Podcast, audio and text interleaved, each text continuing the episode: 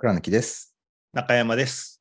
雑草ラジオは倉貫と学長こと中山さんで僕たちの知り合いをゲストにお呼びして雑な相談の雑草をしながらゆるくおしゃべりしていくポッドキャストです。えー今回は私と学長の2人で話すフリートーク会、5月は2回あるということで、今週来週ははいフリートーク三昧になっております。はい。はい。よろしくお願いします。よろしくお願いします。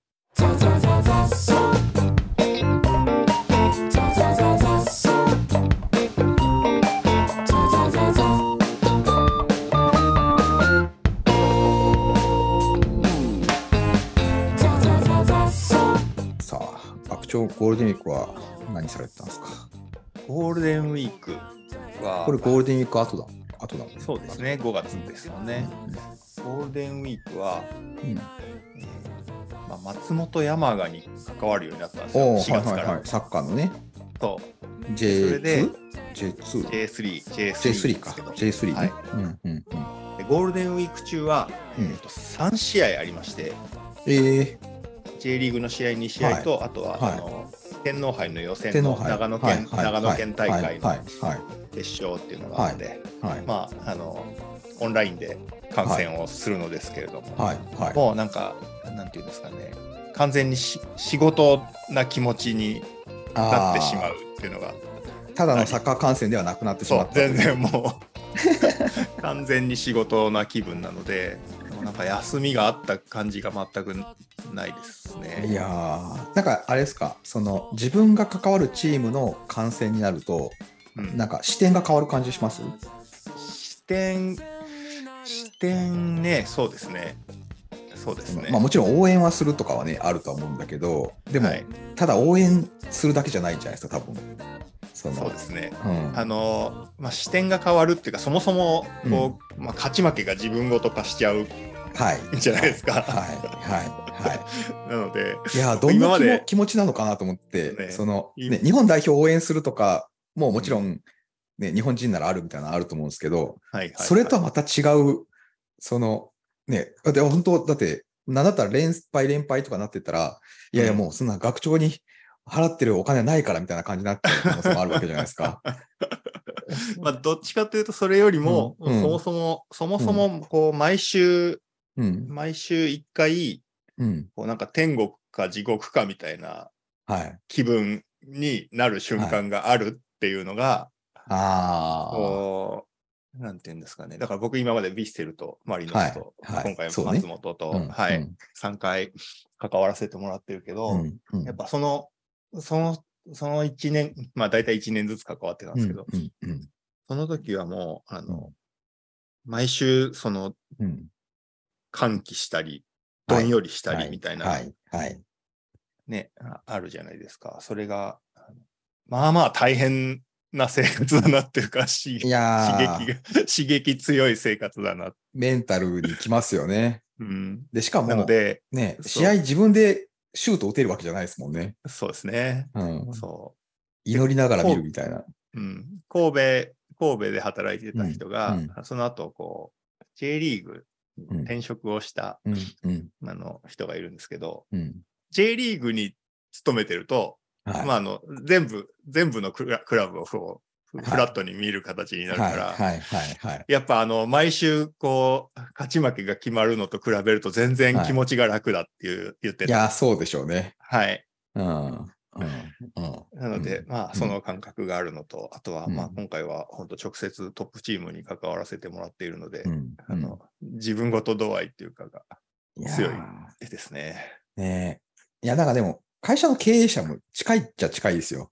その、うん応援しかできないんですよ、最終的にはね。うん。うん 選手、選手を。現現場のプロジェクトで頑張ってるエンジニアたちが、なんかわかんないけど大変なプロジェクトとか、まあ、言うても納期はないけど、まあ、うんこう、この期限までにこれ頑張るぞみたいなところがあったときに、うんまあ、リアルだとね、本当なんか差し入れとかできるけど、その、差し入れするぐらいしか仕事できないので、いや、代わりにちょっと俺がコード書くよとかって言えないので、はいはい。いや、もう頑張ってくれって、もう祈るしかないみたいなうん、気持ちと、なんか似てる感じはちょっとしますね。うん。うん。うん。いや、本当自分でできることが、うん。ね、間接的にしか。うん。そうそう、間接的にしかないので、うん。あとは、勝ってくれみたいな感じのなんかそういう応援の気持ちになるっていう。そうですね。なので、全然休めた気にはなれなかったっていう話でした。倉貫さんは？いや、僕、ね、歩いてましたよね。そう、歩いたんですよ。あの、ちょうどね、ご毎年ゴールデンウィークの間に誕生日なので、うんあの、5月1日なのでね。で、今回もゴールデンウィークに、まあ、誕生日来るし、で、今回は、あの、なんか去年とかだと本の企画をしてるとか、まあ、ちょっと前だと雑草の原稿を書き上げるぞみたいな、こう、なんかせっかくまとまった機会があると、なんかしようっていう目標を立てる、達成欲があるので、目標を立てるタイプなんですけど、はいはい。今年ね、もう、あの、今度出る本、あの、人が増えても早くならないって本が出るんですけど、それのもう書き終わってるし、もう待つしかない、出るの待つしかないっていう状態なので、やることなくなっちゃって、いや、これ、本当何もない、思い出、何も思い出の残らない2023年になるなっていうのがあり、あの、で、ちょうどね、あの、49歳になるんですけど、学長は1個上じゃないですか。学長 50? 僕、僕もそう、今だから49歳で、来月50歳ですね。50ですよね。なんか、50って、やっぱなんか考えないですか？その人生について。うん、なんかそこ、までなんない？なんかね、ちょっとわかんない。来月どう思うかわかんないですけど。いや、僕なんかもう、まだ49なのに、50のこと考え出して、う。ん、で、あの、もともと僕ね、あれなんですよ、人生設計の一つとして、あの、うん。55ぐらいで死ぬんではないかっていう謎の、ほあれ持ってて、あの、これはただ単に尊敬してるスティーブ・ジョブズと任天堂の岩田さんが55で亡くなったので、うん。あの偉大な人はそれぐらいで死ぬのかと。うん。いや、これ自分も偉大だからなって思って、50 あ偉大になれたらなみたいなのがあって思ったんだけど、いや、あの、人間ドック行きまして、すこぶる健康で、あの、うん。いや、全然死ぬ気配も全くないので、うん。あの、なんかね、最近の言葉でなら人生100年みたいなことになら、うん。うん。あと5年だと思って頑張って生きてきたのに、あと50年。あと50年、10倍、10倍あるじゃんみたいな風に考えたときに、あの、いや、なんか、こう結構50年かけて頑張って生きてきたので、あと50年もしあるとしたら、あの、うん。だんだん頑張らなくても良いように、あの、うん。なんか、まあ、ちょっとずつわがままにもなってっても良いのかな、みたいな、うんうん。その、しっかり大人にななって、大人の頂点まで来たので、あとはだんだん子供になって、ああ、な最後るほど。赤赤ちゃん的になり死ぬっていうはいはいはいはいはいはい。ところに次来るのかな、みたいになった時に、うん。なんか、思いついたことを思いついた時にやれたらいいんじゃないっていう、うんうん。その、ちょっと自制心みたいなのを飛ばして、わがままにやってみようみたいなのを考えたら、うんうんうん。いやー、なんか趣味散歩なんですけど、散歩とか歩くの好きだから、うん。いや、じゃあちょっと歩いてみようかな、みたいな。100キロぐらい歩こうかな、みたいな、うんのうんうん。あの、思いつき、自分家から100キロぐらいの場所を探したら、うん。日光東照宮っていうところが見つかりまして、うんじゃあ家から日光東照宮まで歩こうって。思い立って歩き出すっていうのを前日ぐらいに、誕生日の前日ぐらいに思い立ち、うん。あの、ちょうど誕生日に人間ドック予約してたので、人間ドックで終わって、先生から健康ですって言っていただいた後に、もうすぐ歩き出すという、うん。家帰らず？一回家と帰って荷物はね一回家帰って。に荷物を取りましたけど、はい。うん。いやすごいな。その、その感じでね、あの、なんかちょっと大学生乗りなのか、ちょっと、あの、なんかそんなの普通に考えてやらんやらんけどな、みたいなこともやってもいいかな、みたいなうん。ことにうん。こう、あえてチャレンジするという。でそしてなんか自分なりのブレーキをね、ちょっとずつ壊そうと思って、あの歩き始めて、で3日間で、あの、その午後から歩き始めて、あの、3日間で宇都宮まで行ったんですよ。うん大宮っていうところに住んでて、宇都宮なのはいで、新幹線だと30分ぐらいのところなんですけど、まあ歩くとやっぱり3日ぐらいかかって、あのトータルでそこまで行くのに85キロぐらいですね。ね最初20、1日目20キロ、半日なんで20キロ歩き、その次35キロ歩き、その次30キロぐらい歩きみたいなことをして、うんと、でも、あとは残り多分30から40キロぐらいだったので、うんいや、いけるかなっていうところで、まあ、うちの祖母がね、あの、亡くなられたので、あの、うん一旦そこでゴールというか、で、宇都宮で、あちょうど宇都宮っていうのは新幹線止まるので、あのはいはい。そこから急いで帰ったんですけど、うーん。あの3日歩いた分はね、25分で帰れるっていうのはね、なかなか あの文明とはすごいなと なるほど。思いましたけど、なんかそんなゴールデンウィークを僕は過ごしてました。うーん。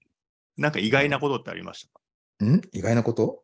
うん。いやー、意外なことはね、うん。あの、まあ、意外でも何でもなかったですけど、うん。あの、まあ、まずね、日光街道っていうのがあって、うん。それ歩くんですけど、うん。あの、何も面白さがないんですよ。の 大きい道路だからね。大きい道路を歩いてまっすぐ行けば、最短距離で行くと、あの、んその大きな道路を歩くのが最短距離なんですけど、うんうん。その横は道路、で、横はなんかそのガソリンスタンドみたいなのしかないみたいなところを、黙々と歩くのは何も面白くなさすぎて、うん。ちょっとね、あの距離は伸ばすけど、あのちょっと横道それて、ちょっと山とかうん公園とかあるところを歩くっていうのがまずやるっていうのと。あとね、あの、まあ、そうかなと思ったけど、分かったのは、その、平日、2日目平日だったので、あの、うん社内のミーティングをね、1日入れてたんですよ。うんうんうん、で、あの、なんか経営のミーティングとか、社内ミーティング入れてて、うん歩きながらずっとミーティングしながら歩いてたんですよ。はいはいはい。うん、で、あの、ちょうど9時5時ぐらいの勤務時間ぐらいずっと歩いたんですけど、うん7、7 8時間ぐらい歩いたんですけど、うんあの、それで35キロ行くっていうのは、案外ね、ミーティングしながら、前もやった、やったじゃないですか、学長と。はい、やりましたねミーティング。しながらね、歩くとね、全然余裕ですよ。うん。あっという間に時間が経つ。あっという間に時間が経つ。あの、ただ頭を動かしてるときに、あの、まあ、足を動かし続けるだけでうん35キロいけるので、いや、学長もやれると思いますよ。一日ミーティングできる。やってみようかな。うん。いやいや、あの、なんか1日35キロまではね、全然余裕で行きましたね。マジですか？余う裕ん。うん。すごいな。うん、35を超えたら、やっぱりちょっとね、疲れが出てきましたね。うー。うんん。いや、なのいで、やあの、宇都宮で一旦中断したので、あの、うんどっかのタイミングで、あとは宇都宮から二個東照宮までを日帰りで、宇都宮まではじゃあ新幹線で行く。新幹線で行き、今度はもうさすがに宇都宮まではショートカットさせていただき、東照宮まで歩くとああ、やってみようかなと。面白いな。50ね。そうですね。なんか生き方をね、ちょっとね、あの、なんかに書いてあったんですけど、性格は変えられないけど生き方は変えられるって、うん。まあまあちょっとじゃあ変えてみようかなみたいな。うん感じでいやーちょっと、なかなか、こう、このね、しっかりした大人になりなりすぎてたっていうか、まあそんなになってなかったですけど、まあそんそんなふりはしてきましたけど、ちょっともうはいそういう、はいその、こう、大事な、大事なというかね、良い、良い大人の皮をね、ちょっと剥いでいこうかなみたいな気持ちで今おりますね。う んさあ、ということで、えーもうこんな、この話してるだけでもういつもの何でもない会が終わってしまうので、ちょっとお便り、お便りあお便り 言っときましょう。行きましょう。はい。はいえーそうですね。あれですね。前回の、あの、リモートワーク環境、歩きながら環境の話で、なんか、いろいろないですかって言ったら、教えていただいた匿名の方が一人いらっしゃいますので、そちらを読みますと、えー毎回楽しく拝聴してます。リモートワーク環境ですが、在宅とワーケーションで変えている感じですと。うん在宅は43インチ PBP モニターと画面を4分割できるドッキングステーションで表示を4つにしながら作業してますと。うんすごいな。うん株のトレーダーみたいです。で、あとはヘッドホン、えーマイクも外付け、ウェブカメラも自動調整できるものにしてます。キーボード、トラックパッドも備えている感じですと。で、ワーケーションの時は、えーノート PC ベースで15インチのモバイルディスプレイ、キーボード、トラックパッドを持っていて、ヘッドホンはショックスの、えーオープンコメという感じですということで、いや、これもううんガチガチの環境を用意してかなりかなり。僕もあの、家は43インチモニタあやっぱりーなので、そうなんだ。そうですね。いや、僕、逆に今、家でもあのノートパソコンで仕事するようになりました。うん。うん。あの言ってましたねそうそうそう。もうどこ、最近ね、本当どこでも仕事する感じなので、はい。あのはい。こう、環境の切り替えがしんどくなってきたので、うん。うん。うん。うん。うん。うん。うん。あの、もう常にちっちゃい画面でなんとかするというふうに僕はやってますね。うん。いやーということで、リモートワーク情報ありがとうございました。ありがとうございます。あとは、あの、何でもない感想をいただいているので、ちょっと読んでいきますと、うんとこれも匿名さんですね。えー最新に追いつこうと思って、最近平日は毎朝聞いてますと。あ、嬉しいですね。うんはい。毎日、毎朝聞いてもね、毎朝。過去の分いっぱいあるから追いつくのに大変だと思うんですけど、あの、めちゃくちゃ頭を使うわけでもなく、かといってただの雑談ってわけでもなく、聞いていると少し身になったような、そんな気になれる雑草ラジオが好きです。応援してますと。ということで、いや、嬉しいですね。直球で好きです、好きですと言っていただけると、照れますね。ちょうどいい具合のゆる、ゆるくか聞いてくださってる感じが。いや、それぐらいがね、いいいいですね。こっち側も気が楽ですね。いや、気が楽です。ありがたいです。ちゃんとしたこと言わなきゃみたいなそうそう思わずに済む。もう、ちょっと聞き逃しても、あの、巻き戻ったりしなくても良いので。顔ねはちゃんと巻き戻すって言ってましたけどね。ね、いやいや、そんなもう流し、流し、流しでお願いします。はい。あとは、えっと、春夏さんですね。はい。いつもツイッターでもありがとうございます。えーソース理論のリスナーの置いてけっぷり、すがすがしくて最高ですと。聞いてるこっちとしては、自分はこう思うを勝手につぶやいて会話会話に参加している気になってます。えー経営者やその周辺にいる人から見たソース理論の見え方と、労働者側から見たソース理論の見え方の違いに、違いが気になっちゃっていますということでした。ほうほうあの、あれですね。僕も他のポッドキャストを結構聞いたりするんですけど、うんあの、勝手に参加してる気持ちになりますよ。うん。うんうんそこの会話に。うんはいはいはいはい。そんな感じで聞いてもらえるのもいいですソース原理の見え方の違い、ね。うん。労働者側。どうですかね、これ。まあでもこれもあれじゃないですか。ソース理論の捉え方次第で、結局誰もが自分の人生のソースであるといううん。話からいくと、まあ経営者か労働者かってあんましこうあんま関係ないですよね。い。関係ないねっていう話うん。になったねっていう話を、あの、散々山田さんのところで確か言ったと思うので、うん。また聞いてもらえたらなと思います。はい。ね。あとはまあ、あの、サブソースとして活動するんだったら、ソースがちゃんと機能しているっていうのは、うんあの働きやすいうんうんうんうん。環境っていうことになりますねう。そうですね。そうですね。うん。うん。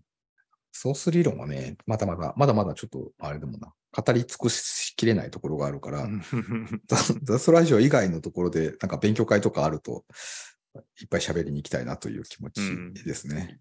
いいですね。はい。また、なんかそういう機会があれば、ぜひ僕らを呼んでいただけたら、ずっと喋りきりますんで、お待ちしております。はい。あと最後が、うんと、これね、今日、今日だけで話しきれるのかなちょっと難しいお題をいただいてまして、難しいお題。と、はい。あの、武藤北斗さんですね。あの、パパはニューギニア海産の北斗さんですね。うんうんはい。からいただいていて、えー素朴な話をしている回がとても好きで楽しんでおりますと。あありがとうございます。で、一つ雑談してほしいのですが、私は多様性が大事、あ、多様が大事だよと思いながら、でも会社の採用面接をしており、これは矛盾しているなと最近感じましたと。うんかといって、面接なしでは考えられないですし、うん私自身の答えが出ておりませんと。まあお二人はどうお考えになりますかということなんですけど、うん。えー学長的には、これね、どうですか？この前は多様性ってやっぱり大事だよねっていうのはもううん確かにそうですね。うん。まあで、うん。会社がね、あのーそれこそ成長していくにつれ、多様な人材がいた方がみたいな話もあるし、まあ社会としてもね、あの、今多様性を認めていくみたいなことがやっぱある中で、うん。なのに会社では採用面接してんだよなっていう、うん。こう、うん。うん。なんかアンビバーレントと二律背反な状況があるんではないかと。うん。なんかここになんか筋が通るのかどうかみたいなのって、学長的にはどう考えてますか、うん。多様性って、うん。まあ、みんな違ううん。じゃってことじゃじゃないですか。はい。で、それこそ、まあ、チームビルディングうん。やる、考えるときに、うん。あの、例えばストレングスファインダーみたいなはい。はいも。のを、はい。あの参考にするとき、うん。考え方としては、一人一人全員違うよねっていうのが、うん。僕はあの、好きな考え方なので、なるほど。なるほど。そもそもね。そもそも、はい。うん。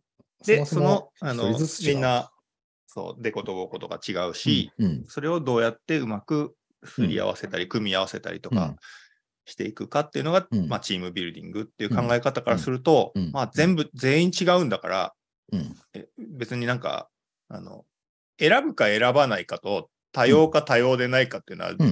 うん別の話かなっていう。あがしててあ。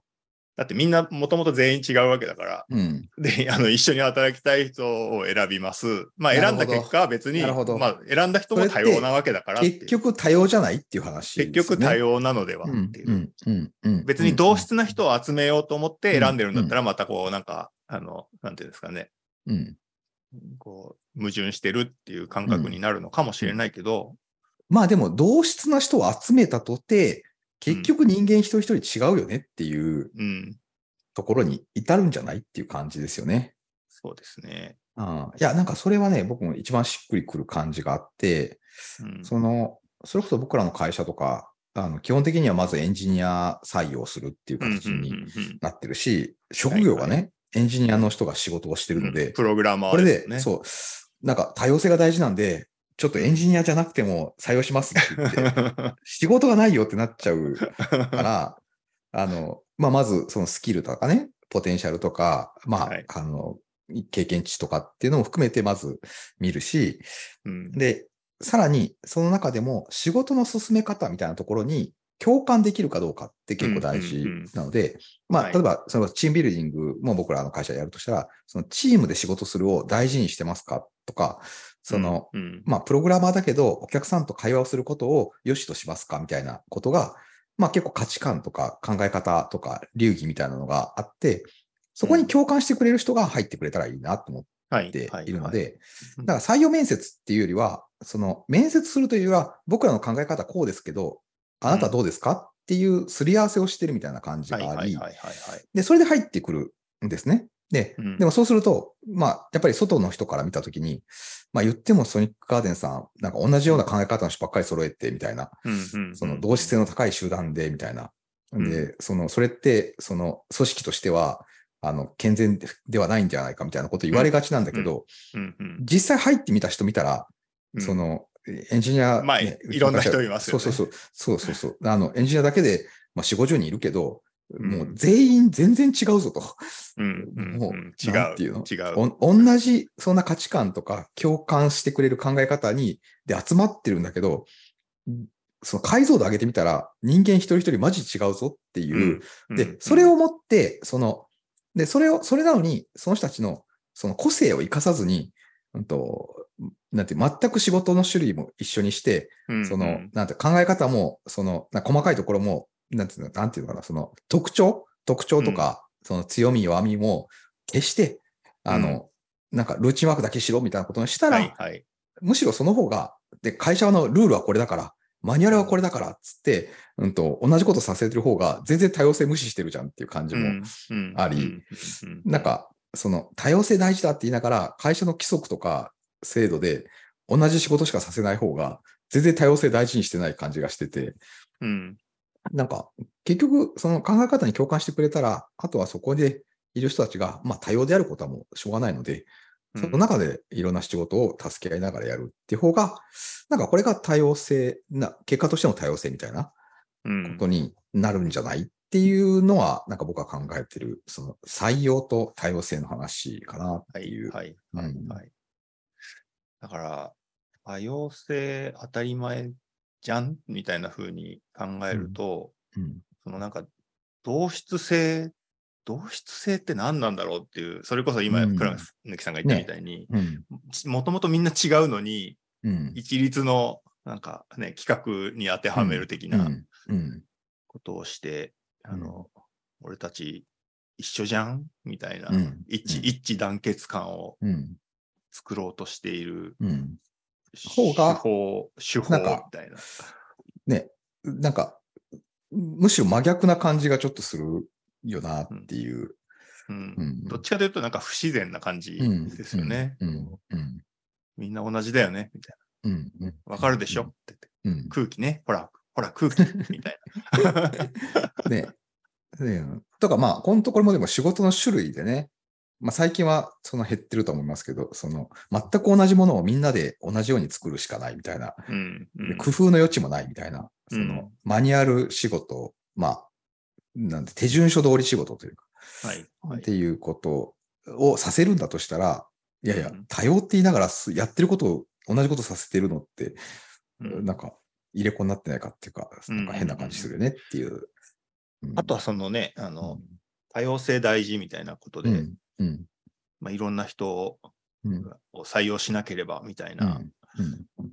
流れあると思いますけれども、うん。多様になったっていうことはみんな考えてることがバラバラだっていうことだから、うん。あのほっといたら、今まではこうなんか、その同調圧力的なものでうまくうん。こう、働くことが、仕事を前に進めることができていたみたいなうん。文化があるとしたら、もう多様になったら、それが機能しなくなるっていうことなので、うん。多様性とチームビルディングってセットに考えないといけないと思うんうんですよね。うんうんうんうんで、チームビルディング考えるっていうことは、そのう入り口のうん。マネジメントがめっちゃ大事だっていうことになると思うので、うんそういう意味で言うと、多様性とあの採用うんで選選抜というか選、選抜というか、すり合わせをするっていうすり合わせをね。ううんん、セットだと思うな。そうですね。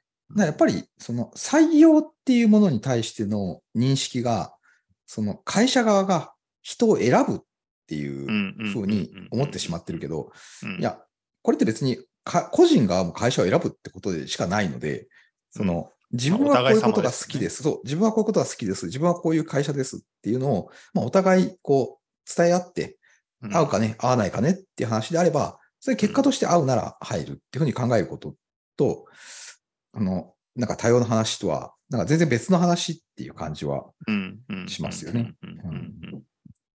というのが、この多様性と面接の話。